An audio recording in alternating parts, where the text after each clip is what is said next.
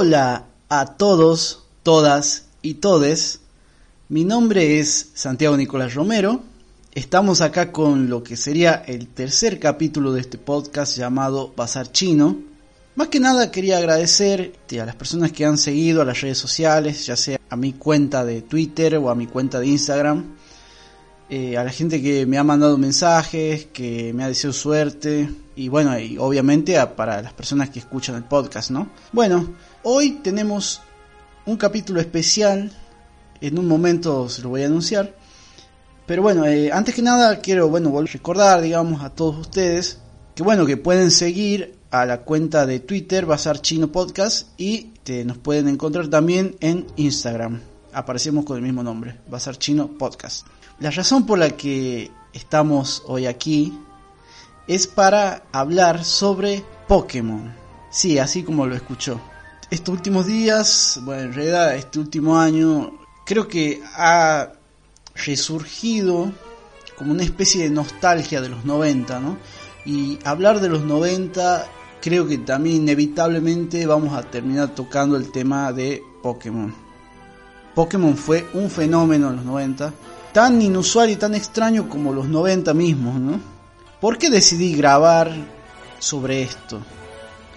Porque el 27 de febrero de este año se cumplieron 25 años, sí, 25 años de el surgimiento de la franquicia de Pokémon. Y además, el primero de abril se cumplieron 24 años de el lanzamiento del primer capítulo del anime de Pokémon con el cual seguro todos crecimos eh, viéndolo, ¿no? En los 90. Este capítulo por lo menos tengo la intención de que esté más dedicado a hablar sobre el videojuego, porque de alguna manera lo que le da eje y lo que le da sentido al anime, a la serie, siempre fue el videojuego de Pokémon. El videojuego de Pokémon surge el 27 de febrero de 1996. Fue producido por la empresa Game Freak y distribuido, bueno, y y bueno, este, aplicable a la consola Nintendo. Bueno, ¿qué es Pokémon?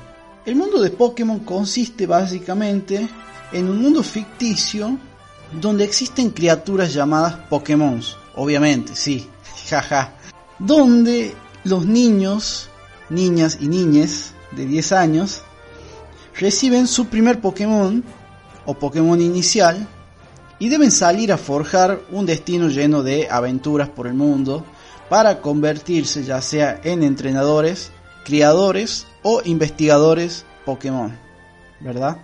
Bueno, la aventura básicamente consiste en recorrer el mundo, capturar las diferentes especies de Pokémon con artefactos llamados Pokébolas, pero eso no es todo.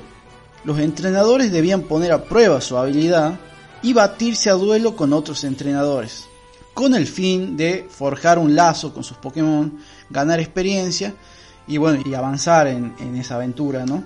Bueno, finalmente los entrenadores debían también medirse en gimnasios Pokémon con sus respectivos líderes por una medalla. Eh, las medallas vendrían a ser algo así como eh, una certificación que avala el, el, avance de un maestro Pokémon, ¿no? Entonces, los entrenadores juntan un determinado número de medallas, generalmente son 8, y al completar este desafío, al, juntar las 8 medallas de gimnasio, pueden acceder a la Liga Pokémon, algo así como un mundial o la Copa Mundial del Mundo de, Pokémon, que este, termina con el, protagonista siendo el, el mejor entrenador del mundo, ¿no? Bueno, básicamente en eso consiste. El juego fue creado e ideado por Satoshi Taijiri y diseñado por Ken Sugimori. Yo los invito a googlear eh, y a buscar imágenes. Aún hoy se pueden conseguir los bocetos originales de los dibujos de Ken Sugimori y la verdad que es impresionante el trabajo artístico que había detrás de este juego eh, y para las personas nostálgicas eh, les recomiendo realmente que, googleen y que busquen, porque el libro de arte del, primer juego de Pokémon, los 150 Pokémon y todos los personajes iniciales, es realmente increíble, realmente increíble. ¿Por qué decía al principio que quería dedicarme a hablar sobre el videojuego más que nada? Eh, sobre todas las cosas porque el videojuego es el que le marca la brújula al anime, de alguna manera. O sea, cada vez que aparece un juego nuevo, inevitablemente va a haber una temporada del anime con esa saga del juego. Y con esos nuevos Pokémon que vayan apareciendo y qué sé yo. Entonces, porque quizás es muy recurrente escuchar este comentario a veces de decir, che, pero ¿por qué siguen dando temporada de Pokémon? ¿Por qué no la cortaron ya con esto? Ya nadie mira Pokémon. Hay nuevas temporadas de Pokémon puntualmente porque sigue habiendo videojuegos de Pokémon. Y mientras siga habiendo videojuegos de Pokémon, es muy probable que seguirá habiendo temporadas del anime. Así que vayan acostumbrándose a eso porque mientras el videojuego siga siendo igual de exitoso, seguramente va a seguir habiendo anime. Así que eso no, no, no va a cambiar, creo. Aunque, no sé, yo hace muchísimos años que dejé de seguir el anime, pero tengo entendido como que le hicieron una especie de reboot a la historia de Ash, eh, en fin. Bueno, es eh, la historia del anime es para otro podcast. Así que me voy a centrar en el juego principalmente. El primer videojuego de Pokémon fue Pokémon Green, que solo se comercializó en Japón y se largó en el año 1996, como había anticipado, el 27 de febrero.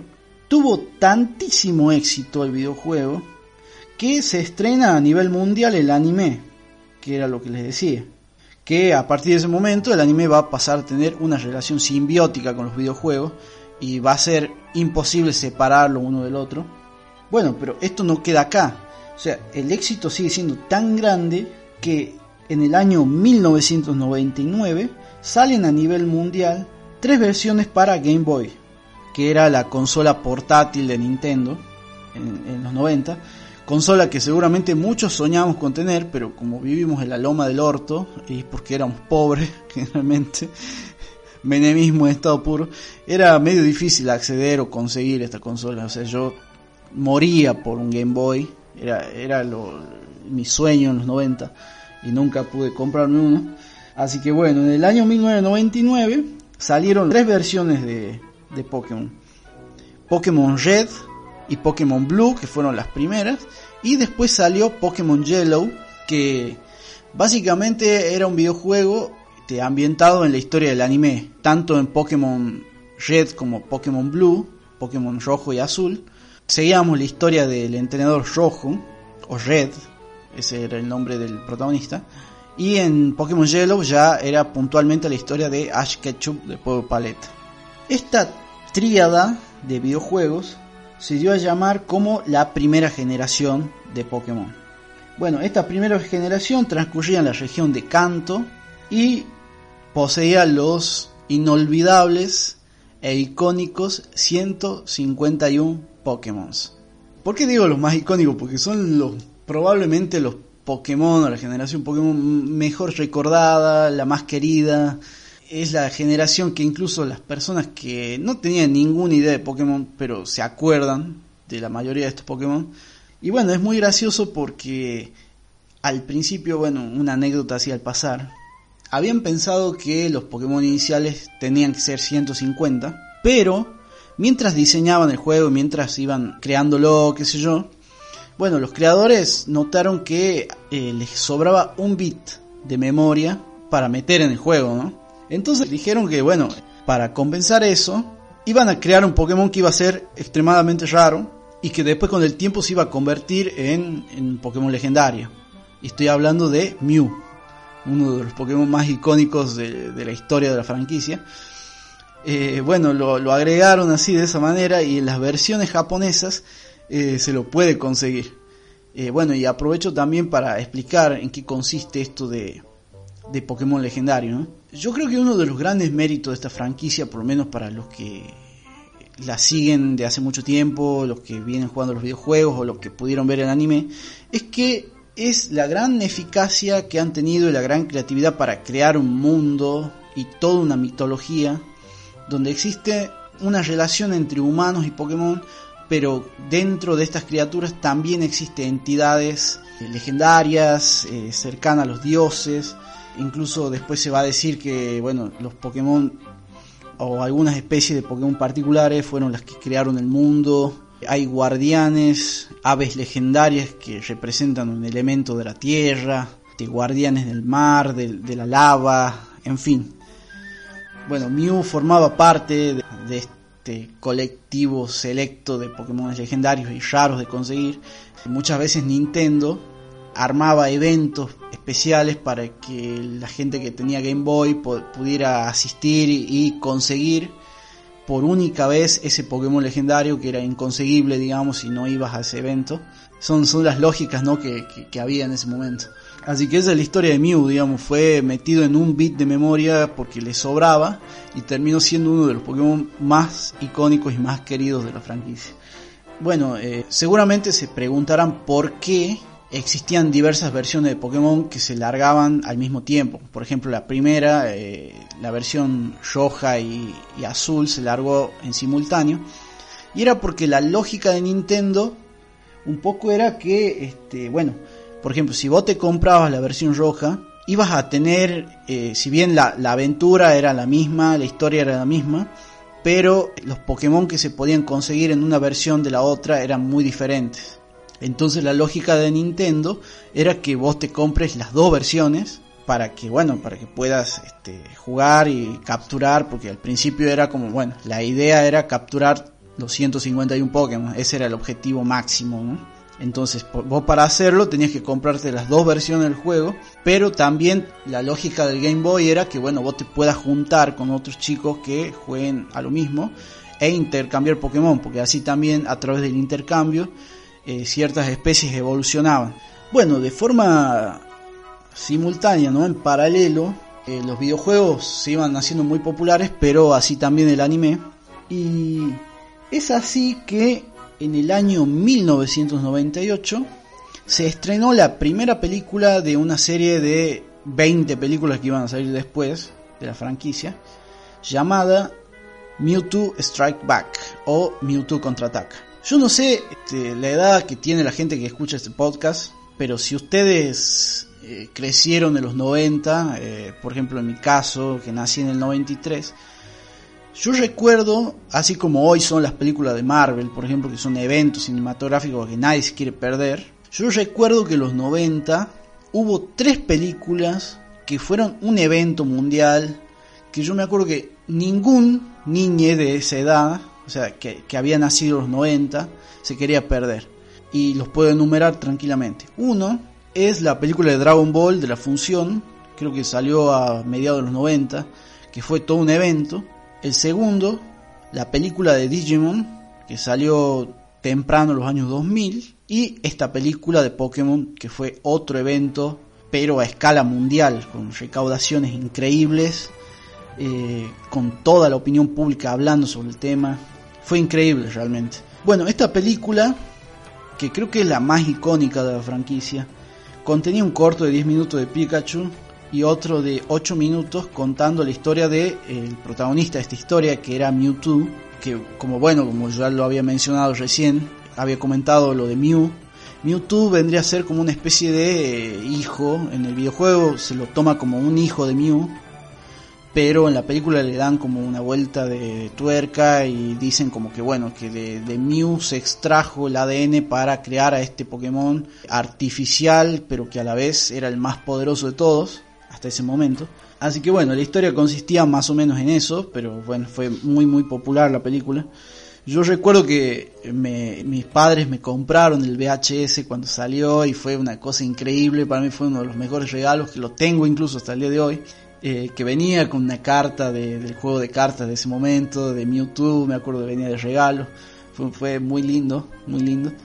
Y aparte la película es buenísima, digamos. Si usted puede agarrar y verla de vuelta, el trabajo artístico es increíble, increíble. Los dibujos de esa película son impresionantes. Bueno, obviamente fue un éxito total en todo el mundo y recaudó un total de 163 millones de dólares. O sea, una locura, una locura para una película animada para niños. Es una verdadera locura. Y bueno, eh, obviamente quiero volver a, evocar esto de la nostalgia de los 90, ¿no? Tampoco quiero romantizarla tanto porque fue buena para algunos y fue una bosta para mucha gente también. No, eh, yo solo quiero recordar que en este periodo, como Pokémon de alguna manera había gobernado el mundo, porque yo por ahí llegué tarde, o sea, creo que eh, mi generación llegó un poquito tarde al furor de Dragon Ball. O sea, yo llegué como a, para ver Dragon Ball GT más o menos.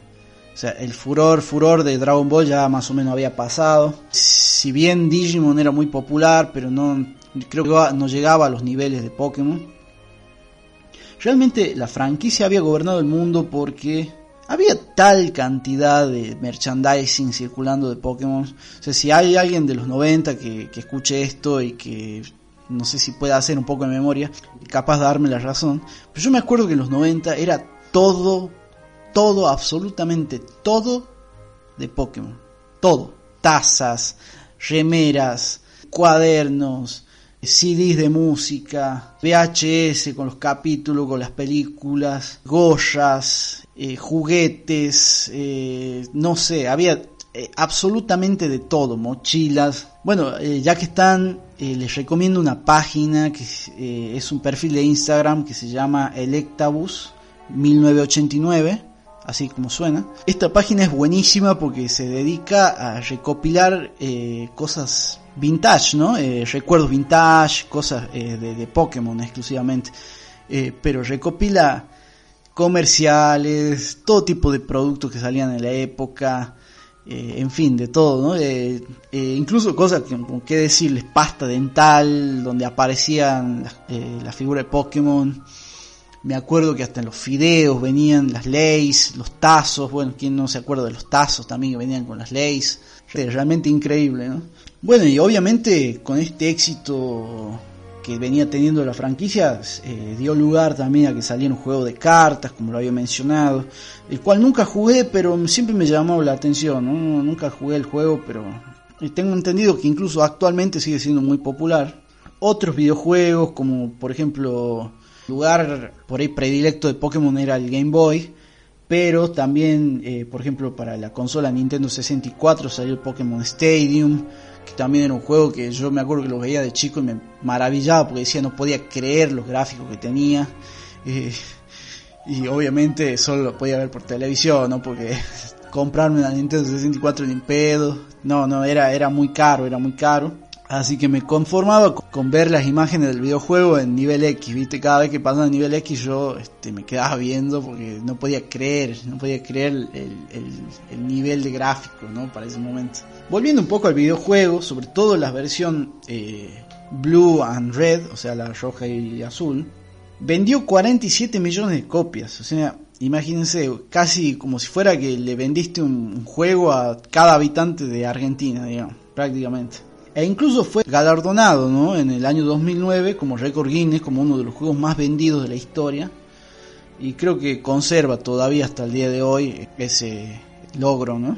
Bueno, en el año 2001 surge eh, Game Boy Color, que era como una versión mejorada del Game Boy anterior, porque ya tenía como más colores, era como más, más piola, digamos. Eh, bueno, a través de esta consola salió lo que se llamó la segunda generación.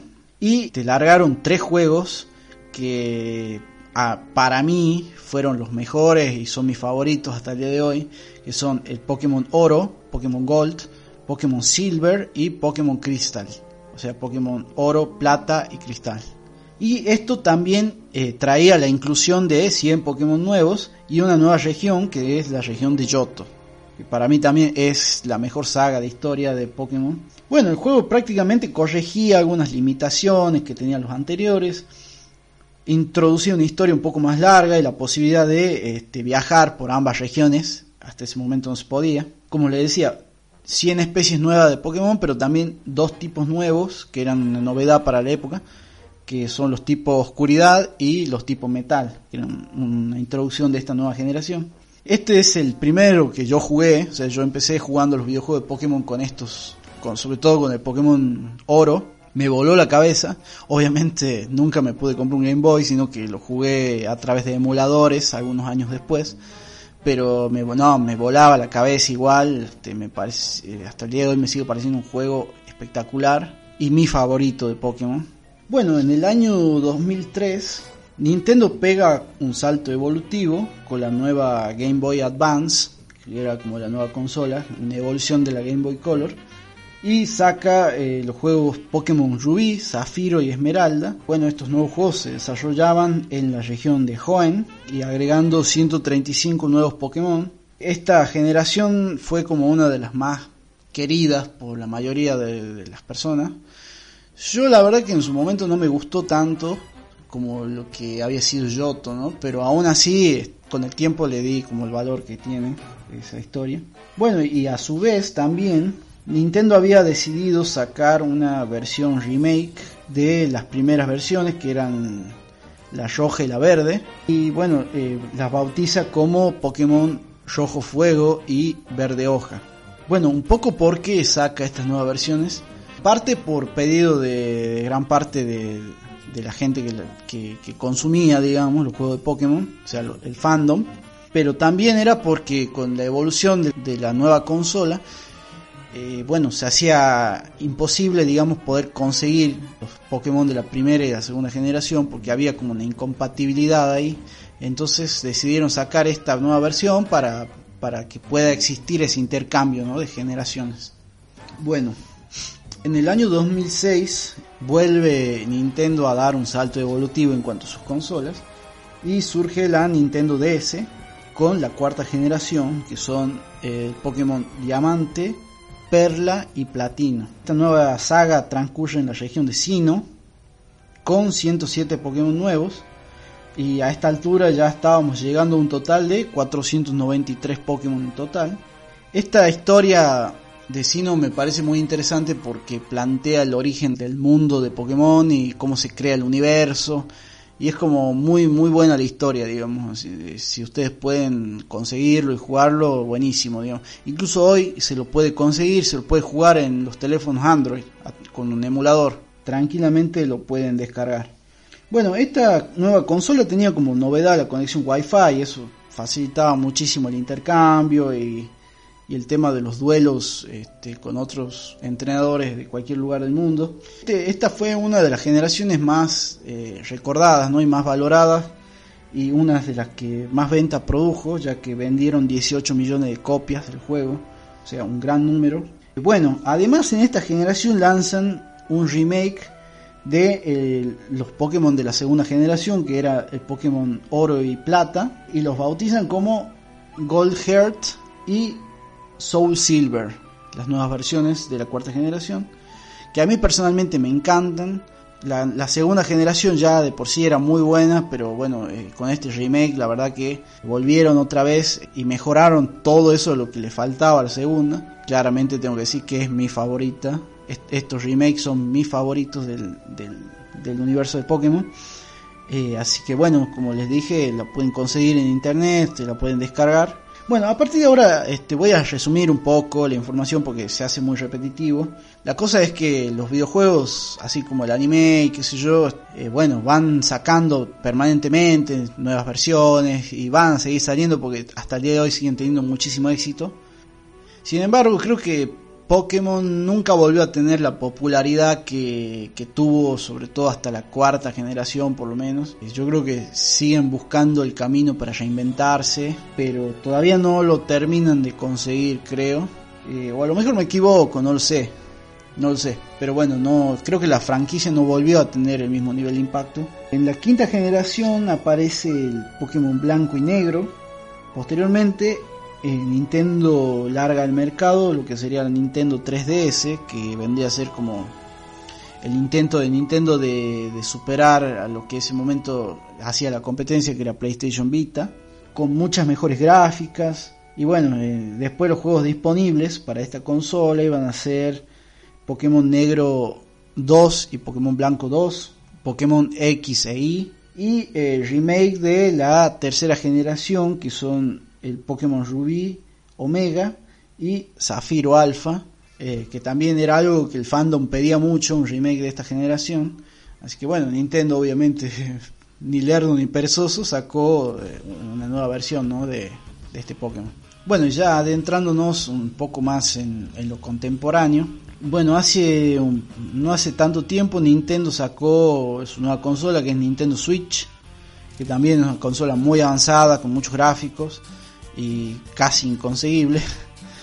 Eh, que ha tenido, por lo que he leído en algunos artículos, ha tenido un inmenso nivel de ventas, eh, ha tenido un gran éxito en todo el mundo y en Estados Unidos sobre todo. Con esta nueva consola deciden largar lo que sería Pokémon Let's Go Pikachu y Let's Go Eevee, que vendría a ser como una especie de remake de Pokémon Yellow de la primera generación, o sea, la historia de Ash Ketchum, eh, en donde introducen nuevas características muy diferentes a lo que venía siendo, podría decir con algunos recursos similares a los de Pokémon Go. Eh, yo a estas versiones no las he jugado todavía, pero algunos dicen que son muy buenas y bueno, la historia, la historia que es la que todo el mundo le gusta, que es la historia inicial de Ash Ketchum. En el año 2019 sacan Pokémon Escudo y Espada, que son bastante criticados, pero sin embargo en las ventas terminan siendo un éxito eh, relativo dentro de todo. Así que bueno, este año, el año 2021, como se cumplían 25 años, eh, Nintendo eh, tenía una sorpresa especial. El plan era revivir eh, y hacer un remake de las versiones de la cuarta generación de los Pokémon Diamante y Perla. Esto tiene una novedad de que se volvió un poco a la cinemática, al estilo cinemático más tradicional de la franquicia. una vuelta para atrás con con gráficos eh, mejores, pero con el mismo estilo de jugabilidad que tenían las versiones anteriores. Hasta ahora parece que ha tenido buenas críticas y, y por ahora es un éxito de ventas. Y el próximo evento que está planeando Nintendo será el lanzamiento del Pokémon Arceus, que según dicen sería el primero de mundo abierto, es decir, que al empezar la aventura tenés la posibilidad de recorrer todas las regiones que hay hasta el momento, o sea, son un montón. Que era algo que el fandom venía pidiendo muchísimo hace mucho, tiempo, que era la posibilidad de contar o poder adquirir todos los Pokémon en un solo juego y de poder recorrer todas las regiones en un solo juego, así que parece que Nintendo hizo caso de ese pedido de hace muchísimos años y va a sacar esta nueva versión, ¿no? Como para ir cerrando ya el podcast, quería darle un lugar especial a lo que fue el fenómeno de Pokémon Go, ¿no? Bueno, Pokémon Go fue lanzado por Niantic eh, junto a Nintendo en julio del año 2016. Bueno, Pokémon Go básicamente es un juego de realidad aumentada para celulares que permite atrapar Pokémon en la vía pública, ¿no? En la vía pública. El juego fue un boom total, por lo menos yo la historia cercana más o menos me acuerdo. Fue un boom total porque es un juego accesible para casi todo el mundo, que lo puedes bajar incluso desde que era compatible para, para iOS y para Android. Realmente fue un juego muy muy popular, a mi entender fue un resurgir de la franquicia, fue un que todo el mundo vuelva a interesarse en la franquicia en Pokémon, que todo el mundo vuelva a rememorar, o sea, cuando veía el anime en los 90 o cuando o cuando jugaba los juegos clásicos, ¿no? Yo recuerdo que fue realmente un suceso a nivel mundial. recuerdo que se hablaba de que en el primer día del lanzamiento ya había millones y millones de descargas en todo el mundo. Toda la opinión pública hablando sobre el tema en redes sociales, en los noticieros. Para bien y para mal, obviamente, ¿no? Porque se hablaba de esto de no, pero ¿cómo puede ser que la gente esté tan distraída en la calle jugando un juego cuando en realidad tenés que, bueno, en fin eh, eh, los boludos opinamos de, todo, ¿no? sobre todo en países como Argentina. Pero bueno, básicamente fue un, un, fenómeno difícil de explicar. Se escribieron ensayos sobre el tema, el por qué la gente estaba tan embobada con el juego. En fin, incluso hasta el día de hoy sigue siendo muy popular y ha, y ha generado controversia de todo tipo. Pero bueno, fue para mí un resurgir de la, de la franquicia, ¿no? Eh, hoy existen 893 especies de Pokémon. O sea, ya cada vez más difícil juntar a todo. Pero bueno, espero que la franquicia siga creciendo. Eh, es algo que es un fenómeno que nos ha acompañado durante 25 años, no es poca cosa. Eh, y creo que todos un poco hemos crecido con Pokémon, ya sea con la primera, con la segunda generación, en mi caso la primera. Por eso soy agente de riesgo con, con el tema de la pandemia. Pero bueno, cada uno ha crecido con una generación distinta, yo he crecido con la primera, por ahí hay gente que ha nacido más entrado en los 2000 y ha crecido con la segunda o con la tercera generación, en fin.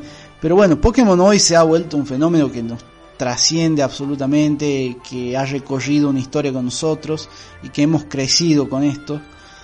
Así que bueno, solo puedo desear que la franquicia siga creciendo y que y que nada, que los chicos más chicos, los niños, niñas, niñes eh, conozcan esta franquicia porque la verdad que es muy linda. Y bueno, y para los que están más al tanto al mundo de los memes, qué sé yo, este, bueno, Ash Ketchup ha ganado su primera liga, así que estamos todos contentos con eso. Así que bueno, espero que hayan disfrutado este nuevo capítulo de Bazar Chino. Y bueno, espero que la hayan pasado bien y que hayan recordado ese momento cuando los Pokémon gobernaron al mundo literalmente. Quiero agradecerles a todos por escuchar el podcast, por suscribirse al canal. Eh, y bueno, no olviden seguir eh, a mis páginas de, en las redes sociales, ¿no? a mis perfiles, tanto en Twitter como en Instagram. Eh, lo pueden encontrar como Bazar Chino Podcast en ambas redes sociales. Mi nombre es Santiago, me despido de todos ustedes. Muchas gracias por estar y por acompañar este proyecto. Les mando un abrazo muy grande a todos y no olviden seguir cuidándose, estamos en pandemia. Y que nada, abrazo grande para todos, muchas gracias.